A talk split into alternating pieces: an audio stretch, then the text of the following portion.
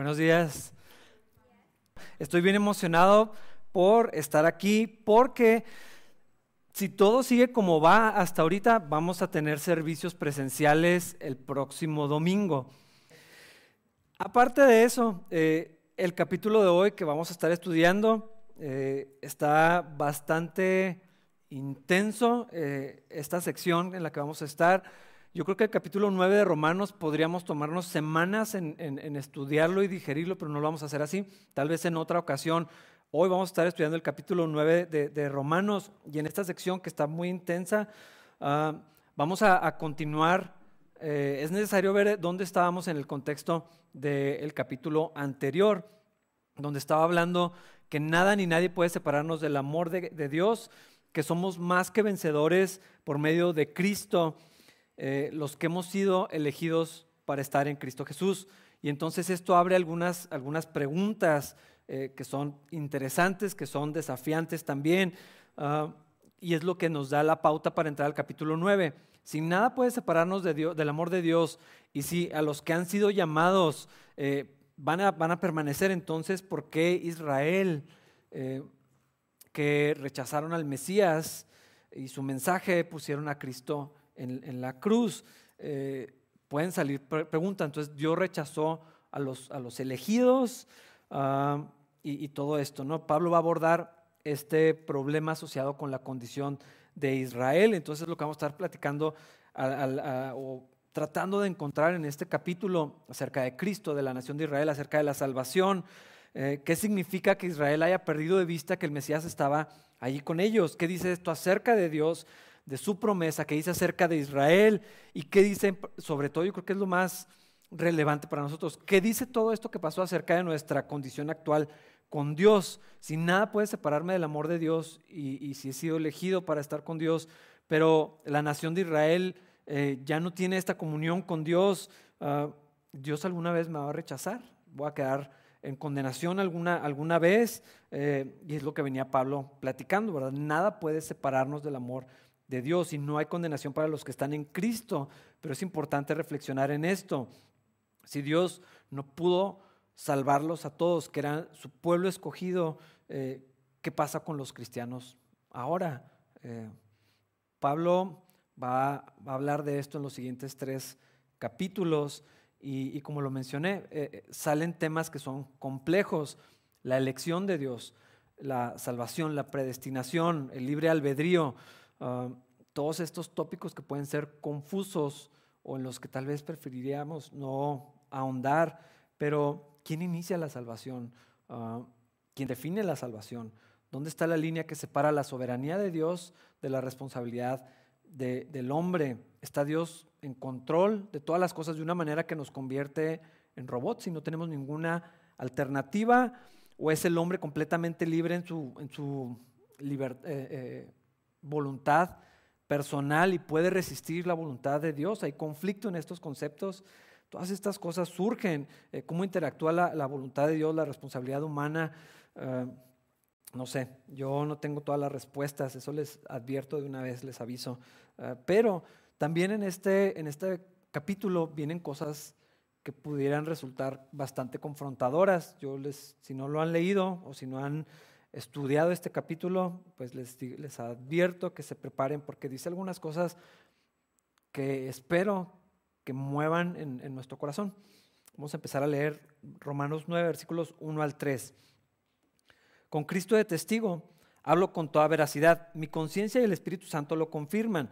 Tengo el corazón lleno de amarga tristeza e infinito dolor por mi pueblo, mis hermanos judíos yo estaría dispuesto a vivir bajo maldición para siempre, separado de Cristo, si eso pudiera salvarlos. Pablo, eh, al estar escribiendo y reflexionando en esto que veníamos leyendo, de los elegidos, de la seguridad que tenemos en, Dios, en nuestra posición en Él, eh, se le empieza a llenar el corazón de pesar. Y entonces recuerda al pueblo que rechazó al Mesías y lo puso en la cruz, que están ahora lejos de Dios. Y si el camino al Padre es únicamente a través de Cristo, entonces, ¿qué sucede con todas estas personas? Y el corazón le empieza a, cargar. Eh, y, creo que esta, expresión de, Pablo se parece a la de Moisés, donde también una vez él, habló con Dios y le decía algo, algo similar, así que Dios, pues, pues yo, o sea, en lugar de, ellos, una actitud muy noble, eh, realmente no tiene ningún uso porque eso no puede existir. El, que ya murió por otros, el que tomó el lugar de otros, pues ya, lo, ya fue Cristo. Pero es una actitud que se parece a la de Cristo, donde su dolor por las personas que se pierden, por las personas que negaron eh, a Cristo, que lo rechazaron, que no quisieron estar con Él, que no creen en Él, eh, le, dolía tanto que quisiera poder cambiar el lugar con ellos y decir, Dios, si, si de alguna manera yo pudiera ser condenado para que ellos fueran salvos, yo lo haría. Eso ya lo hizo Cristo. Pero si si me, no sé, anoche hasta en la madrugada estaba pensando en, esta parte específica de este capítulo, ¿qué tanto nos importa que la gente se esté muriendo sin el Señor? Ah, y aquí dice él, mis hermanos judíos, si pensáramos en nuestro país, ah, todavía queda muy amplio tal vez nuestro estado, pero ¿qué, tal nuestra familia? Eh, nuestros amigos, nuestros vecinos, la gente que está muriendo sin, Cristo. Yo, yo nunca me he sentido como, como Pablo. Eh, y eso me confrontó. Yo nunca he pensado, Dios, me importa tanto la salvación de estas personas que yo quisiera, o sea, yo quisiera cambiar mi lugar con ellos para que ellos te conocieran. Eh, es tan, tan profundo el amor que Pablo tiene por Dios, su comprensión o su, o su fe en la obra de Cristo, eh, su asombro por la gracia de, Dios y luego de pensar, la gente no conoce al Señor, la gente está yendo al infierno sin Cristo, la gente se está muriendo todos los días, todos los días sin conocer a, Jesús y no van a estar en el cielo. Y, eso le, pesaba tanto. Y, y, yo creo que si lo ponemos en el contexto inmediato en el que estamos, donde tristemente estamos viendo noticias de este tipo todos los días, gente que está partiendo de esta tierra y muchos de ellos, o probablemente la mayoría de ellos, no conocen a Cristo. Yo no sé si estamos tan ensimismados, eh, tan, tan preocupados por cosas tan pequeñas a veces que no hemos considerado que lo eterno, lo valioso, la gente se está muriendo sin conocer a Cristo. Eh, decía Spurgeon que si, si llenamos nuestra alma de esta carga, de este dolor, todas nuestras preocupaciones insignificantes, chiquitas, cotidianas, triviales, van a, van a desaparecer cuando tenemos una carga más, más grande. Y, creo que es lo que está haciendo Pablo. Ah, su interés es bien genuino. Él no está en la posición de yo ya me salvé, bueno, pues, pues gracias a Dios, ¿no? Y, nada más los hermanos en la fe y convivimos. O sea, él tiene una carga dolorosísima. Yo, como le decía ahorita, yo no me siento así como para preferiría no estar en Cristo con tal de que otros, pero, pero así, así le acongojaba a Pablo. Y entonces empieza a hablar de, los judíos, que ese es el tema de este capítulo. ¿Qué pasa con, con Israel? Versículos 9, perdón, el capítulo 9, versículos 4 y 5. Ellos son el pueblo de Israel, elegidos para ser los hijos adoptivos de Dios. Él les reveló su gloria, hizo pacto con ellos y les entregó su ley, les dio el privilegio de adorarlo y de recibir sus promesas maravillosas. Abraham, Isaac y Jacob son los antepasados de los israelitas y Cristo mismo era israelita en cuanto a su naturaleza humana. Y Él es Dios, el que reina sobre todas las cosas y es digno de eterna alabanza. Amén. Primero algo crucial. Eh, eh, Pablo, al estar expresando esto, también está afirmando la naturaleza 100% divina de Cristo y 100% humana también, donde en la carne Cristo es, israelita, pertenece a esta nación, pero dice, eh, esto que está expresando es todo lo que Israel tenía. Eh, eso hace todavía peor o más fuerte el dolor que él sentía de los que están muriendo sin Cristo, porque todas las naciones alrededor, y, sabiendo el contexto de Pablo, en el imperio romano, pues la mayoría de las personas tenían tradiciones paganas, adoraban a otros dioses, no conocían a Jesús, pero todavía peor, los que sí podían conocerlo, los que habían recibido la promesa, los que estaban esperando en el linaje de Abraham, en, la promesa que le había hecho Dios al rey David, y sabían, en esa línea vendría Jesucristo, y, lo dice aquí, les reveló su gloria, hizo pactos con ellos, les entregó su ley, les dio el privilegio de adorarlo. Esto es, eh, eh, me gusta mucho cómo dice esto, porque por alguna razón las personas convertimos la vida cristiana en, una carga. Eh, tengo que ir a la iglesia, ay, qué ir a la iglesia. Eh, o, se nos vuelve un pesar leer algo en la Biblia, o, orar, o ah, no sé. Hay gente que prefiere no estar en el tiempo de adoración corporativa, en el tiempo de adoración pública, porque no, es que no me gustan las canciones, prefiero llegar al puro mensaje. Eh, hay gente que no tiene interés en participar en el servicio de la obra de Dios, ni dentro ni fuera de la iglesia. Y no entienden, o a veces no entendemos la dimensión del privilegio que se nos dio. Adorar al Señor es un privilegio. Tener comunión con Él, poder servirlo, poder tener una, una comunión con Él eh, y, poder exaltar su nombre y cumpliendo el propósito para el que fuimos hechos. Israel tenía este privilegio, Dios se les reveló. Y si, y si vemos así brevemente las historias en el Nuevo Testamento, todas las cosas que Dios hizo, magníficas, milagros impresionantes, su, misma presencia habitando en medio de ellos, era un privilegio y, les pasó por alto como quiera. Entonces Pablo, eh, como, como, que este dolor de, la gente que está sin Cristo es más grave por la gente que lo pudo haber conocido, que sabían de la gloria de Dios, que sabían de las promesas, que, que tenían estos pactos que Dios iniciaba con ellos y les decía, yo voy a ser su Dios, ustedes van a ser mi pueblo, les entregó su ley, les reveló su voluntad, todo esto, y, como quiera rechazaban a Jesucristo y, preferían vivir en una justicia propia, vivir por obras, eh, sentirse satisfechos con lo que ellos hacían y, creer que eso era un servicio a Dios. Pablo está dolido eh, por, sus hermanos y sigue avanzando hacia, hacia el tema eh, importante o que resalta en este capítulo, versículos 6 al 9. Ahora bien, ¿acaso Dios no cumplió su promesa a Israel? No, porque no todos los que nacen en la nación de Israel son en verdad miembros del pueblo de Dios. Ser descendientes de Abraham no los hace verdaderos hijos de Abraham, pues las escrituras dicen, Isaac es el hijo mediante el cual procederán tus descendientes, aunque Abraham también tuvo otros hijos. Eso significa que no todos los descendientes naturales de Abraham son necesariamente hijos de Dios. Solo los hijos de la promesa son considerados hijos de Abraham. Pues Dios había prometido, volveré dentro de un año y Sara tendrá un hijo. Pablo saca este tema de decir, bueno, si Dios les había dicho que ahí vendría la salvación, ¿por qué no todos son salvos? ¿Faltó Dios a la promesa? ¿El problema está en Dios? Eh, definitivamente no, eh, porque Dios estaba cumpliendo lo que había dicho de la manera que él quería.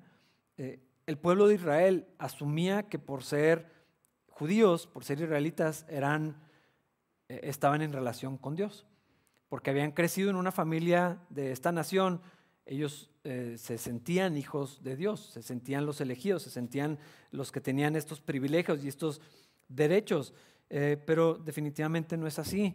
Y eso resalta otra vez, la manera de estar en comunión con Dios es únicamente por medio de Cristo Jesús, por la fe en Jesús, no por la familia en la que tenemos. Si lo pusiéramos en nuestro contexto, creo que, creo que un peligro en las familias cristianas es que eduquemos a nuestros hijos como si fueran salvos, que les hablemos como si el Espíritu Santo ya estuviera en ellos cuando no han tenido un encuentro con Dios, si no los llevamos a, una fe genuina, individual, eh, y, entonces cientos de niños que luego son jóvenes y luego adultos, y las iglesias están llenas de personas que creen que son salvos, que creen que son hijos de Dios, porque están en una iglesia cristiana, porque hacen las cosas correctas, porque tienen una vida moral, porque han sido instruidos y, saben los versículos y oran bien bonito y, cumplen con todo lo que un cristiano hace. Eso no los hace cristianos. Aquí está eh, de, una manera, pues... Eh, no sé, más grande es lo que estaba pasando con los judíos. Ellos eran el pueblo elegido y aún así no eran hijos de Dios. ¿Por qué? Porque únicamente por medio de la fe eh, somos considerados como hijos de Abraham en cuanto, a la fe, pero hijos de Dios únicamente por medio de la fe en Cristo Jesús. Y otra vez el problema no es que Dios no cumplió su promesa. Dios estaba haciendo exactamente lo que dijo que iba a hacer y su palabra se, iba a cumplir. Necesitaban venir a Jesús para ser eh, parte de la promesa. Versículos 10 al 13. Ese hijo fue nuestro antepasado Isaac. Cuando se casó con Rebeca, ella dio a luz mellizos. Sin embargo, antes de que nacieran, antes de que pudieran hacer algo bueno o malo, ella recibió un mensaje de Dios. Este mensaje demuestra que Dios elige a la gente según sus propósitos. Él llama a las personas, pero no según las buenas o malas acciones que hayan hecho. Se le dijo, tu hijo mayor servirá a tu hijo menor. Como dicen las escrituras, amé a Jacob, pero rechacé a Esaú. Estas cosas que está diciendo Pablo eh, es, donde, donde, surgen estos temas. Dios aborreció a Esaú. En otra, en otra versión así es como dice, amé a Jacob, aborrecí a Esaú. Aquí dice, rechacé. ¿Por qué? Porque Dios escogería a uno y, no al otro. Porque Dios traería bendición a uno y no al otro.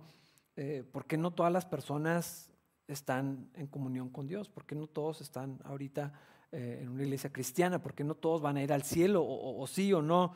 Eh, empieza a surgir este, tema en la elección de Dios en, en, estos dos varones antes de que nacieran. ¿Cómo funciona la salvación? Yo creo que podría ser aquí lo que surge. Eh, este capítulo es de los más utilizados para discutir en cuanto a esto, en cuanto a la salvación y las diferentes perspectivas que hay eh, en cuanto a la salvación. Eh, no es un tema probablemente fundamental y hay diferentes perspectivas cristianas de gente que ama al Señor, que forma parte de la iglesia de Cristo, que han estudiado la Biblia muchísimo más que yo, pero pues surgen estos temas. Eh, normalmente pensamos, no, no, no es eso. Es muy común escuchar que Dios vio el futuro y por eso nos escogió, porque sabe que lo íbamos a, elegir eh, y que como conoce todas las cosas sabía que Jacob iba a, tener una relación con él, iba a responder, eh, haría las cosas correctas, pero este pasaje nos dice algo muy diferente. Dice que no es por lo que ellos habían hecho. De hecho, fue antes de que pudieran hacer bueno o, malo. No tenía nada que ver con, esto.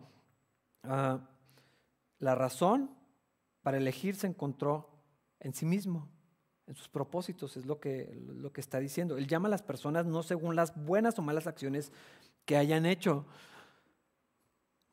Muchos cristianos piensan que son cristianos o son salvos porque Dios vio algo en ellos. No sé. No sé si eso es lo que dice la Biblia, pero sí lo creemos. Y, eso, pone la justicia de alguna manera también en mí. Es que Dios sabía que yo iba a ser buena persona. Es que Dios sabía que yo iba a ser obediente. Es que Dios me ama y Dios me puede utilizar porque yo he cumplido con ciertas cosas. Él me escogió porque Él sabía que yo iba a tener ese corazón. Él sabía que yo sería eso. No es lo que está diciendo, al menos no en este pasaje. Eh, la Biblia nos enseña algunas cosas que son ciertas. La elección, en varios pasajes en la Escritura vemos que Dios nos eligió. Eh, eso es un, tema que se repite. Predestinación, eh, o sea, mucho antes de la fundación del mundo Dios, Dios sabía. estos son temas que están ahí y, es claro, Dios nos eligió, ah, pero la, predestinación se, vuelve un poco más complicado ah, porque está otra vez esta posibilidad de que Dios vio así como una película y ya sabe lo que va a suceder. Entonces, ah, ok, bueno, eh, Rafa iba a tener un corazón hacia mí, entonces lo escojo desde antes de la fundación del mundo para que en algún momento sea parte de, mi iglesia. Eh, eh, pero aquí está diciendo, antes de que, de que nacieran, antes de que pudieran hacer algo bueno o malo, y luego dice entre paréntesis, esto demuestra que Dios elige a la gente según sus propósitos no según lo que van a hacer, no según lo que su corazón va a surgir de, pronto, sino de acuerdo a sí mismo, de acuerdo a, lo que él quiere hacer. Y todo este capítulo o esta sección, si algo resalta, si algo podemos destacar así, en una palabra sería soberanía, la soberanía de Dios, la autoridad para hacer lo que le place. Eh, el lenguaje más común para hacer lo que le venga en gana, lo que él quiera, lo que él decida, lo que, lo que él escoja. E, e, ese es un tema central en, este capítulo y creo que es un poco complejo para los humanos, por nuestra naturaleza, por lo que hay en nuestro corazón, porque, porque hay, hay un choque con lo que Dios decide hacer, con lo que yo pienso. Esa moralidad humana ha causado conflictos a muchas personas. Esa es la razón por la que muchos no quieren acercarse al Señor y utilizan eh, pasajes como este o las historias que, están escritas en el Antiguo Testamento, decir, ¿cómo, ¿cómo puede Dios decidir aniquilar un pueblo completo? ¿Cómo puede ser que Dios escoja uno y rechace el otro? ¿Cómo es que ama uno y aborrece el otro? Eh, ¿por, qué Dios haría algo como lo de Ananías y Zafira, ¿no? Le mienten al Espíritu Santo, llegan tratando de manipular las cosas y, caen fulminados. ¿Por qué, ¿Por qué, Dios haría eso? Y hay gente que dice, yo no puedo creer en un Dios que haga ese tipo de cosas. Yo no puedo seguir a un Dios que sea así.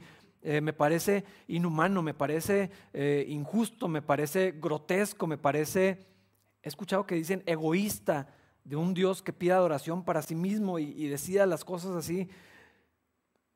Eso implica que mi moralidad y mi juicio es más alto que el de Dios, que yo sé mejor que Dios, que yo puedo determinar eh, de una manera más sabia qué sería lo, correcto. Y, y, creo que eso es necesario que luchemos en nuestro corazón con este concepto, la soberanía de Dios, que es lo que está diciendo aquí. Dios escogió a uno. No tenía que ver con ninguno de ellos. Así lo determinó el Señor. Ahora hay varias cosas que, están sucediendo eh, en, todo esto. Pero si otra vez eh, sacamos esta, idea de lo que está sucediendo con Jacob y Esaú, entonces, ¿cómo sucede con las personas? Dios escoge a unos para salvación y a otros no. Dios me escogió a mí, pero a otro no lo escogió. Dios me amó a mí y rechazó a otro o aborreció a otro. El hombre elige a Dios.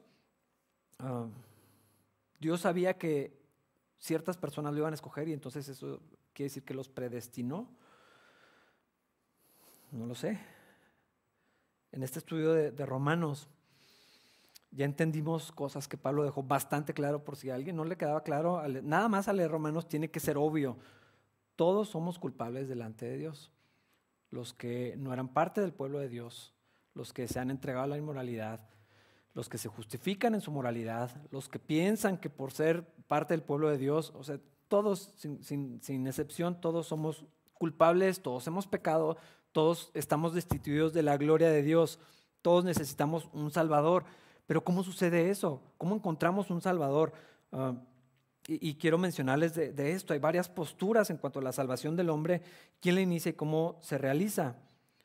No vamos a profundizar en todo, pero, creo que es importante tener un panorama general a la luz del pasaje que estamos leyendo. ¿Quién escoge la salvación?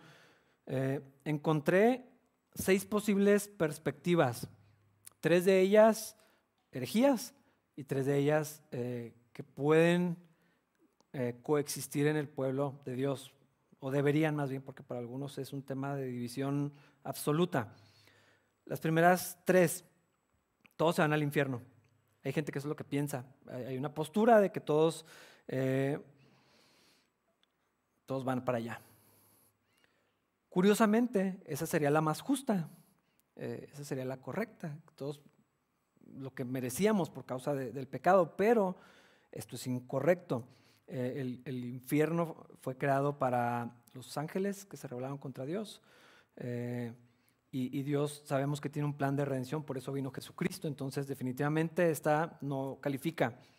Tal vez sea obvio para ustedes, pero para algunos no lo es. La opuesta, hay gente que asegura que todos nos vamos a ir al cielo. Que si Dios es bondadoso, que si Dios es tan bueno, que si Dios es tan justo, eh, nos va a salvar a todos y todos vamos a ir al cielo. Esto se llama universalismo. Eh, uno de los argumentos interesante, pero no es bíblico, es decir, ¿cómo, cómo Dios va a permitir que el diablo gane? ¿Cómo le va a conceder eso? No? el diablo quiere destruir la obra de Dios, entonces si nomás unos cuantos van al cielo, eh, el diablo gana, ¿no? porque se lleva la mayoría. Pero esto no es bíblico, no todos vamos a ir al cielo, no todos vamos a estar en la gloria del Señor, no todos conocen a Cristo, no todos creen en Jesucristo, no todos son hijos de Dios. Eh, parte de, o en esto más bien se mueve eso de decir, no, es que todos somos hijos de Dios, no es cierto. Todos somos creación de Dios, hijos de Dios, nada más los que creen en Jesucristo. Entonces todos van al infierno, incorrecta, todos se salvan, incorrecta. Ah, hay otra, otra postura donde la gente es inherentemente buena. si tú platicas con casi cualquier persona, te van a decir que están de acuerdo con esto. Todos somos buenos o todos tenemos bondad en nosotros y, por lo tanto todos podemos escoger con nuestro libre albedrío a Dios, ah, como si no hubiera ninguna corrupción. Esto, esto tampoco es correcto. Es otra postura este, un poco más compleja que no vale la pena detallarla. Pero lo vamos a las perspectivas cristianas de hombres y mujeres que aman a Dios, apegados a la Biblia, eruditos, estudiados. Este debate tiene tantos años que definitivamente yo no lo voy a resolver ahorita y casi les aseguro que ustedes tampoco se pueden inclinar por alguna de estas, pueden coexistir, no nos vamos a pelear. Eh, yo tengo mi inclinación personal, pero no se las voy a decir. Puedes creer lo que quieras en esto. Eh, lo que sí está prohibido, o debería estar prohibido, es menospreciar al que no piense lo que tú, ah, o juzgar al que no crea lo que tú en, estas cosas, porque te aseguro que tú no tienes la verdad absoluta en esto. Gente más preparada y más inteligente que nosotros no lo resolvió. Una, el libre albedrío.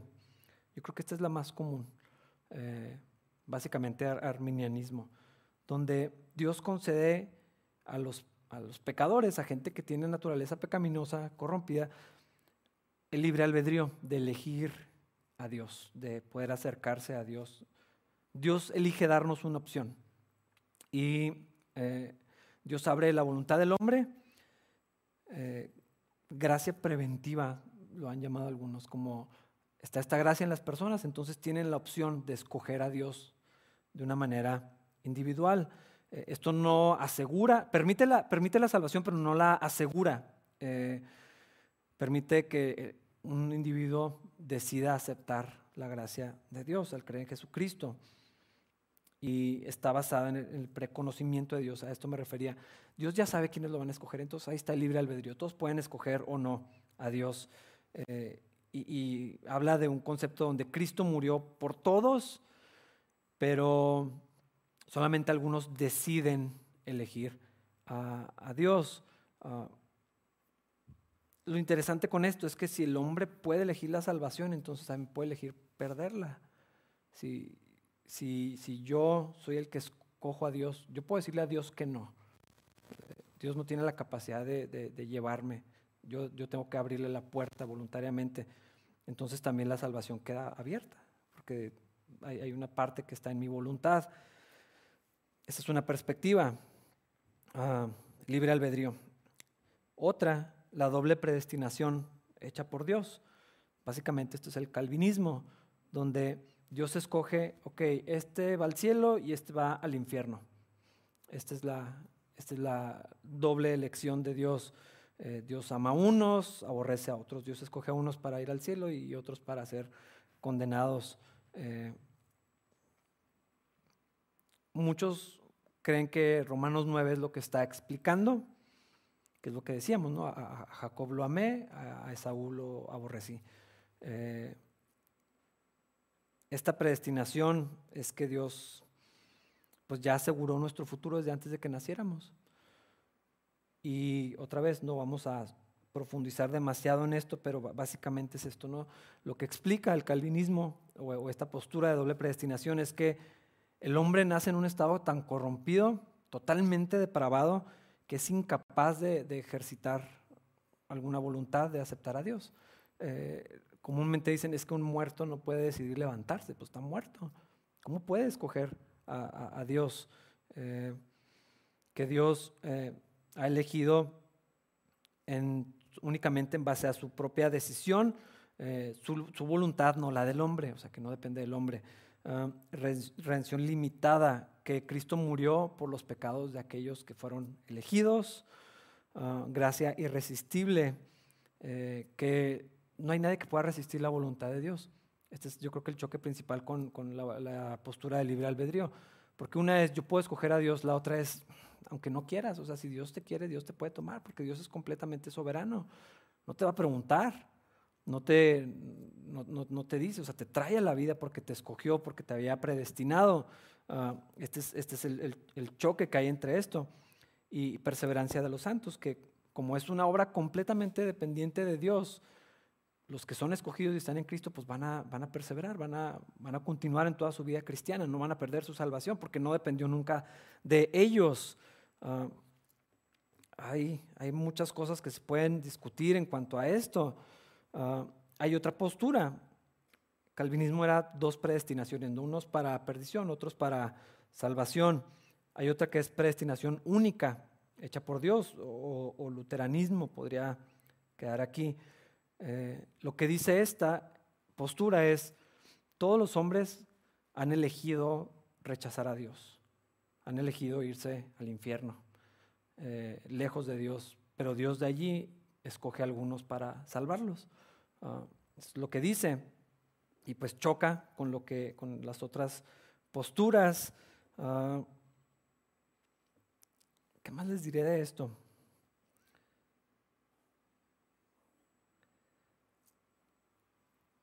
Tal vez deberían de estudiar por su cuenta y luego eh, escoger o encontrar una convicción en lo que dice la Biblia. Lo que sería incorrecto es que desde una perspectiva queramos encontrar en la Biblia lo, que ya creemos, lo que ya hemos formado como nuestra cosmovisión. En Calvary Chapel la postura es ninguna. Eh, así que de una manera general, hay un librito que habla únicamente sobre esto, calvinismo y arminianismo, que cree Calvary Chapel, ninguna de las dos.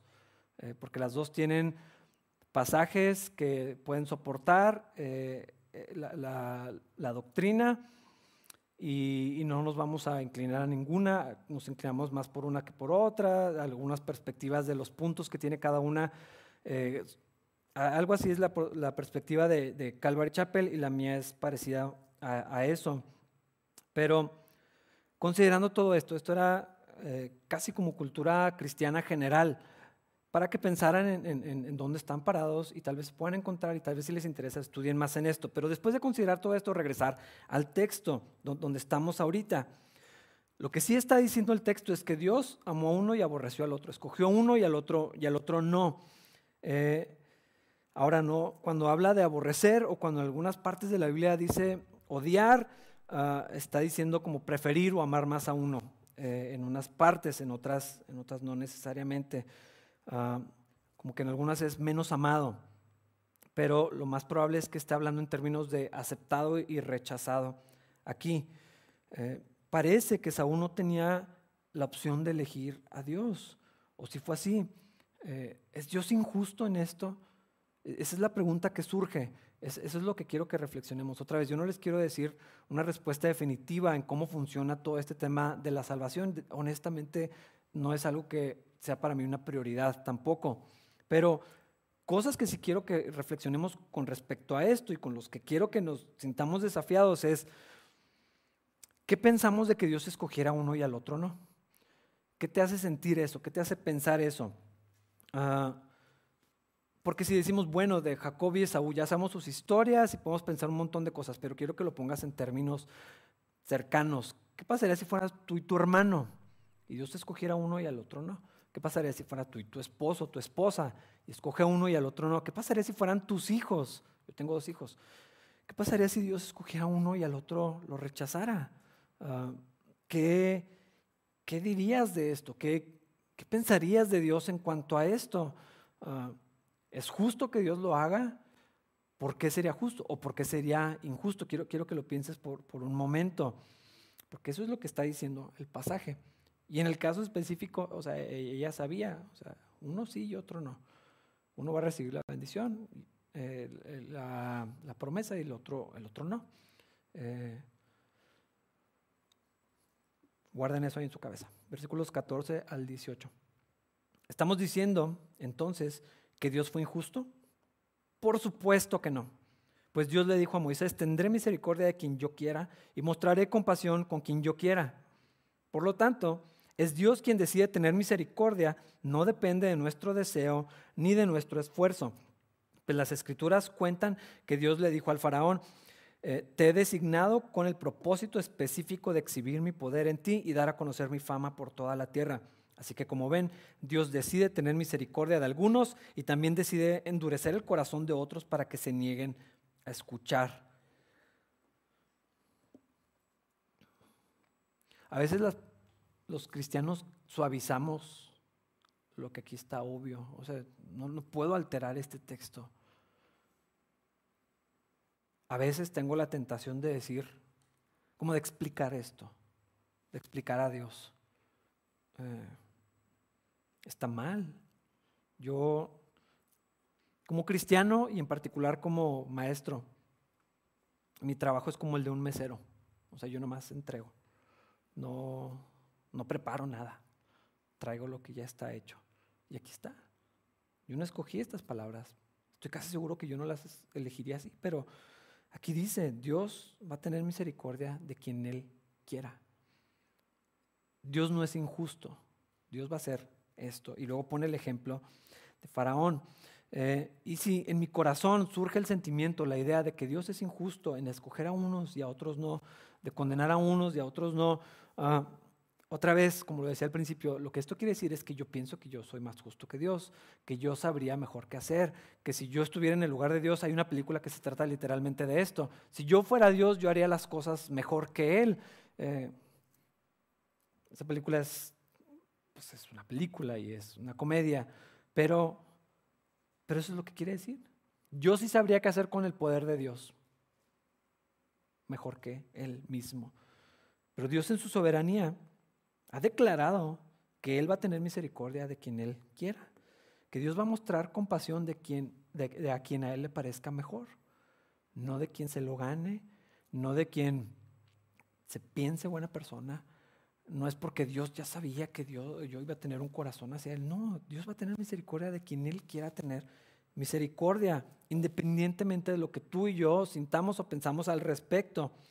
Volviendo al ejemplo de, Faraón, hay, que partir por el, el, hecho que Faraón tampoco era una persona súper noble, muy moral, buena gente y Dios endureció su corazón. No, no, no, era una terrible persona. Tenía oprimido al pueblo de Dios y se negó muchísimas veces a dejarlos ir, escuchando la, voz de, Dios, el mensaje de Dios. Y al menos en un par de ocasiones, si se van a, al relato de Éxodo, él endureció su corazón contra Dios.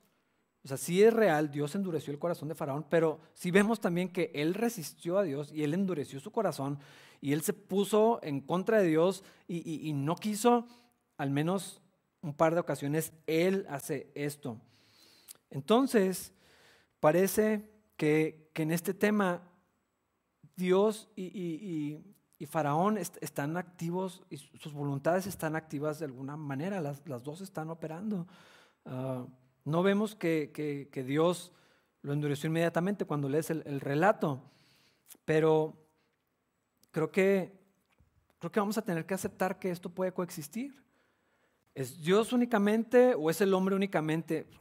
No sé, o sea, Parece que las dos. ¿Cómo? No sé, tampoco. O sea, quisiera poderles dar más respuestas. Pero eh, a medida que esto se iba desarrollando, la voluntad de Faraón se endurecía y luego Dios lo empezó a endurecer a él también. Así, fue lo que, lo que entendemos en esto. Faraón eligió resistir a Dios, eligió el juicio de Dios y luego Dios trajo el juicio sobre él. Parece ser que como resultado de la dureza de su corazón, Dios lo endureció todavía más. Eh, de una manera que no sé explicar que Dios endureciera el corazón de Faraón no era injusto, porque Dios no es injusto. Dios es bueno, Dios es justo, Dios es perfecto, toda la verdad habita en Él. Eh, es lento para la ira, es grande en misericordia. Esto es real. ¿Cómo puede ser que al mismo tiempo Dios endurezca el corazón de Faraón y sea justo? No sé. De verdad, pregúntenle a Dios. yo, no, yo no puedo explicarlo, pero es, real. Y estas plagas tan terribles como fueron, de alguna manera también estaban mostrando la misericordia de Dios. Dios pudo haberlos aniquilado a todos por completo. Y fue gradual, fue paciente, fue puntual con las plagas. Eh, si alguna vez lo pueden estudiar, ¿por qué ranas? ¿Por qué piojos? ¿Por qué esto? Bueno, pues había dioses de cada una de esas cosas. O sea, Dios fue así puntual en destruirles todas sus divinidades, todas sus creencias, y cada, cada plaga que venía era una oportunidad de arrepentirse. Era una oportunidad de, no nada más para Faraón, para toda la nación de Egipto, y sin embargo fueron ahí tras, los israelitas. Entonces, lo que nos parece injusto, o podría parecer injusto, en realidad era la bondad de Dios y su misericordia. ¿Cómo pues, lidia con eso? Si Dios decidió en algunas, en, algunas ocasiones, cuando vemos eh, lo que ya estudiamos en Samuel y los reyes, ese pueblo me lo destruyes por completo, no dejas ni los bebés. ¿Es Dios justo en eso? Sí. ¿Cómo puede ser justo que hasta... Porque Dios es justo. No importa lo que yo piense o sienta al respecto de ese tipo de eventos. Dios ya había dado años de paciencia. Ya, o sea, la, ira de Dios se había llegado así al colmo. Eh, se, había, se había llenado. O sea, e, esa, esa paciencia se, se agotó al final. Dios ya había sido misericordioso, ya había sido claro, ya había dado tiempo. De alguna manera que no sé explicar, Dios es justo en eso. Y Dios es misericordioso en eso, porque ese es su carácter. Eh, y regresando a Faraón, ¿qué pasó con él? Pues básicamente Dios le dio lo que quería. ¿Quieres endurecerte? Pues órale pues. ¿Quieres resistirme? Pues te endurecete más. Qué terrible pensar que no nada más con Faraón, sino hay tantas personas que resisten a Dios, que resisten a Dios. A veces en las iglesias no quiero que pensemos en gente de sino en nosotros, cómo a veces nos resistimos a lo que Dios nos está hablando, a lo que Dios nos está haciendo. Queremos cohabitar con Dios y con las cosas de la carne y, perseveramos en esto y muchas veces Dios nos da lo que queremos. A veces como disciplina, a veces como juicio tal vez. Esto es real. Dios endureció el corazón de Faraón y Faraón había endurecido su corazón contra Dios, Dios había resistido y en esto Dios no deja de ser justo, bueno, perfecto, verdadero. Si un hombre endurece su corazón una y otra vez contra Dios, eh, yo pienso que en algún momento Dios le concede eso que quiere y ya no hay vuelta Eso es, lo que yo creo que sucede. Ah, versículos 19 al 24. Ahora bien, ustedes podrían decir, ¿por qué Dios culpa a las personas por no responder? ¿Acaso no hicieron sencillamente lo que Él les exige que hagan? No, no digan eso. Pongan atención aquí. ¿Quién eres tú, simple ser humano, para discutir con Dios? ¿Acaso el objeto creado puede preguntarle a su creador, ¿por qué me has hecho así? Cuando un alfarero hace vasijas de barro, no tiene derecho a usar del mismo trozo de barro para hacer una vasija de adorno y otra para arrojar basura. De la misma manera, aunque Dios tiene el derecho de mostrar su enojo y su poder, él es muy paciente con aquellos que son objeto de su enojo, los que están destinados para destrucción. Lo hace para que las riquezas de su gloria brillen con mucha más intensidad sobre aquellos a quienes les tiene misericordia, los que preparó de antemano para gloria. Y nosotros estamos entre los que Él eligió, ya sean del grupo de los judíos o de los gentiles. Si alguna vez has leído el libro de Job, Ya sabemos lo que sucedió, pero luego joven entra en un dilema y empieza a hacer preguntas. Llega un momento donde Dios le habla desde un torbellino y le dice, ¿quién? ¿Me puedes explicar dónde estabas cuando el mundo fue creado? ¿Me puedes decir cómo el orden del universo funciona? No dice eso literal, pero ese es el punto. ¿Quién eres tú para cuestionarme? Es lo que está diciendo explícitamente. A veces nos movemos de un Dios de ira eh, mal modelado y mal enseñado a un Dios débil. Eh, como que a, veces diluimos la imagen que tenemos de Dios eh, a, una excesiva bondad que ya no es ni bondad ni amor, sino como fragilidad, oh Dios. Creo que Dios está siendo muy, está mostrando su autoridad al hablarnos así como lo está haciendo en este pasaje. A ver, espérate, o sea, tú eres polvo, tú eres una vasija que yo hice. ¿Quién eres tú para cuestionarme? ¿Cómo te atreves a desafiar mis decisiones? ¿Cuándo has visto una galleta diciéndole al panadero por qué la hizo así? Ridículo, porque lo es. ¿Cuándo has visto que una vasija de barro que no quedó tan bonita, que fue elegida para, para hacer tal cosa, le diga a su creador, oye, no, ¿qué te pasa? ¿Por qué me haces así? Yo no quiero ser esto, yo quiero ser otra cosa. Lo terrible de todo esto es que las personas hacemos constantemente esto con Dios. Y en muchos términos, no únicamente hablando de, salvación, en, en, en la vida que tenemos, en los dones que nos dio, en el físico que Dios, con el que Dios nos creó, en la familia en la que estamos y, desafiamos a Dios, Dios, ¿por qué? O sea, ¿por qué no me diste eso? ¿Por qué no me hiciste así? ¿Por qué no soy más alto? ¿Por qué no puedo lograr estas cosas? ¿Por qué no soy más inteligente? ¿Por qué no tengo los dones que tal persona tiene? ¿Por qué mi familia no se ve así? ¿Por qué mi vida está en es... Y Dios dice, ¿quién? O sea, tú me estás preguntando, ¿por qué? ¿Con qué derecho? Nos atrevemos a cuestionar al Señor. Hermanos, hay que ser muy, muy cuidadosos. A mí me gusta mucho ese pasaje en Eclesiastés donde dice, cuando te acerques a la casa de Dios, o sea, sí, qué bueno que, que vayas. No se te olvide dónde estás parado, no se te olvide a quién le estás hablando. Es verdad, Dios es nuestro Padre. Podemos acercarnos con confianza al trono de la gracia. Eso es bíblico, eso es una verdad. Ahora soy, si estoy en Cristo, soy hijo de Dios. Entonces, ese espíritu de adopción y todo lo que la Biblia nos enseña, no hay condenación, hay libertad y todo esto. Sí, sí, todo esto es real. Al mismo tiempo Él es Dios. O sea, no, ese acceso a Dios no, me da un derecho de iguales, como para yo ir a decirles, es que Dios, ahora que estamos en confianza, déjame, déjame te propongo por qué mi vida debería ser de otra manera. O déjame te, quiero que me des explicaciones de por qué eh, eh, haces tal, tal o cual cosa. No, hermanos, un pasaje como este tiene que estar presente en nuestra vida.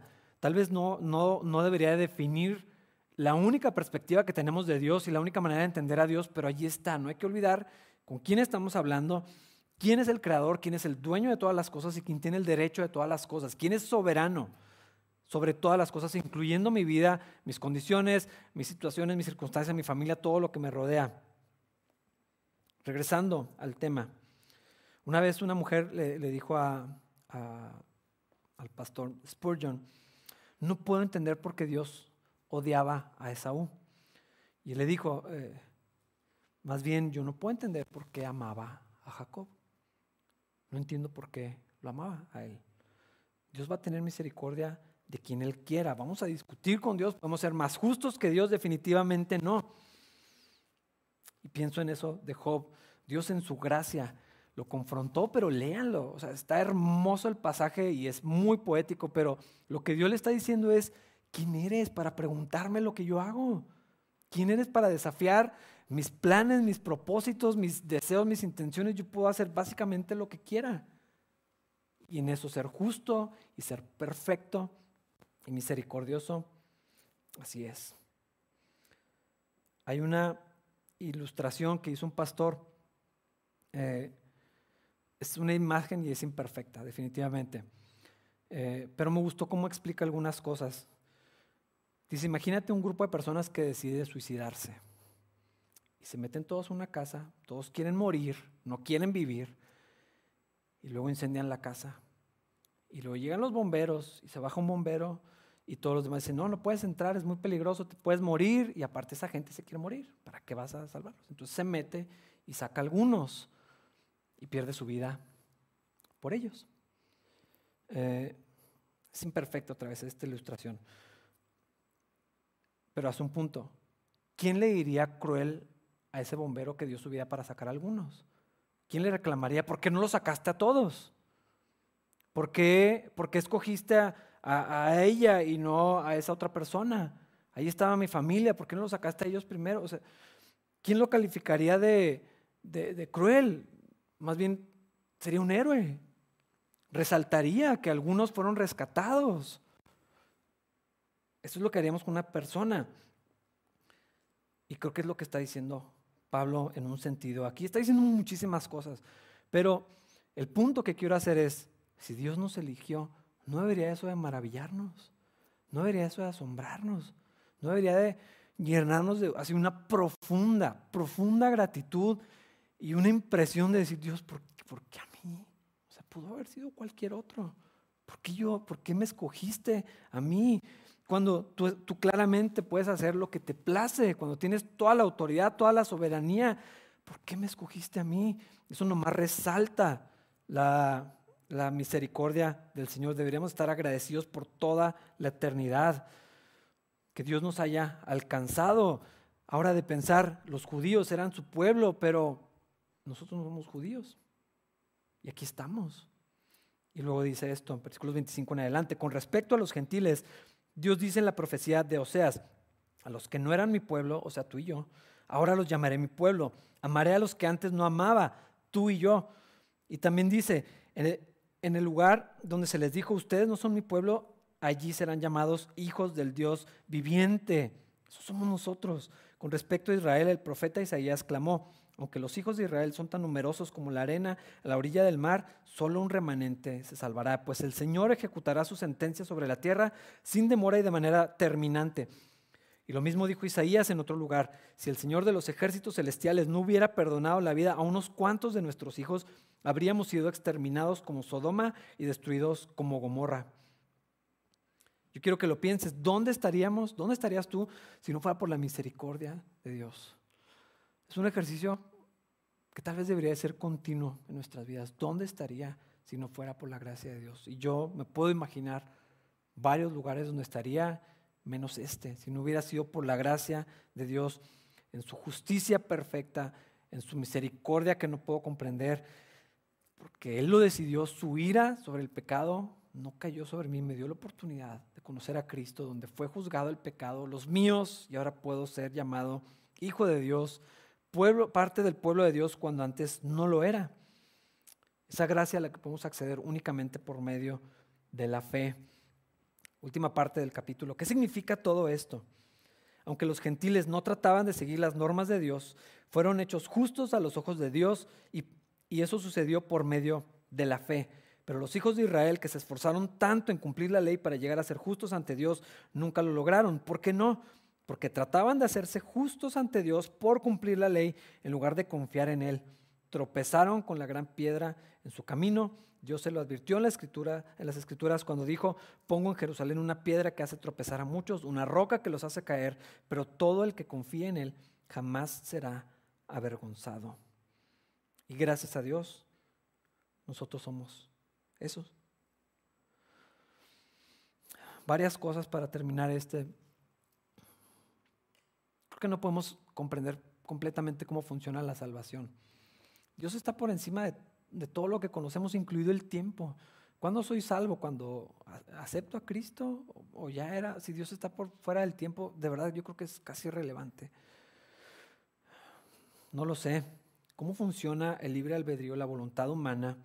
y los planes perfectos de Dios, no lo sé, coexisten de alguna manera, se, traslapan de formas que yo no puedo comprender, pero si no depende del que quiere ni del que corre, sino de Dios quien tiene misericordia, quiero que pienses en esto. Puedes adorar a un Dios que condena al pecador. O, lo puedes seguir, lo puedes amar, lo puedes no comprender, pero someterte a Él, porque hay gente que no. Hay gente que dice, yo no puedo con un Dios que haga esto, yo no puedo creer que Dios vaya a condenar a algunas personas. Podemos lidiar con esto y deberíamos de, hacerlo.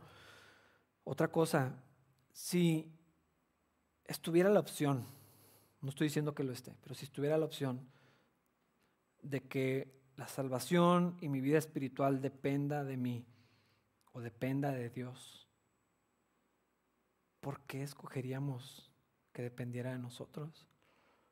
¿Por qué, ¿Por qué queremos que la gente tenga esa decisión de seguir a Dios? ¿No sería mejor apelar a la misericordia de Dios? Si el éxito, por así llamarlo, de mi vida espiritual pudiera depender de mí o pudiera depender de Dios, ¿no es mejor confiar en que dependa de Dios completamente? Estar en sus manos. Yo, recuerdo esa, cuando Dios trajo juicio al rey David por el, el censo que hizo y le da tres opciones de castigo. Escoge cuál, cuál de estas quieres. Lo que él dice es, yo prefiero estar en las manos de Dios. Él es más misericordioso que la gente. Su, voluntad es, su carácter, sus planes, su corazón. O sea, prefiero descansar en eso que en cualquier otra persona, incluyendo a mí mismo. Y él dijo, no, yo mejor me pongo en manos de Dios. Yo no sé, yo no quiero ni tomar esa decisión. Yo no, yo no quiero, si tengo que hacerlo, mejor elijo estar en manos de Dios. Y creo que Deberíamos de sacar de este pasaje eso, si Dios es el que tiene misericordia, cuando oramos por la gente que, que, eh, que no conoce de Cristo, ¿no sería mejor apelar a la misericordia de Dios? que esperar a ver si la voluntad de la persona se alinea con la de Dios. Qué, terrible posibilidad que dependa de la gente y entonces no lo elijan y entonces no quieran. Yo no sé. Yo tengo, yo tengo mi inclinación con estas perspectivas que les decía, pero yo prefiero apelar a la gracia de Dios.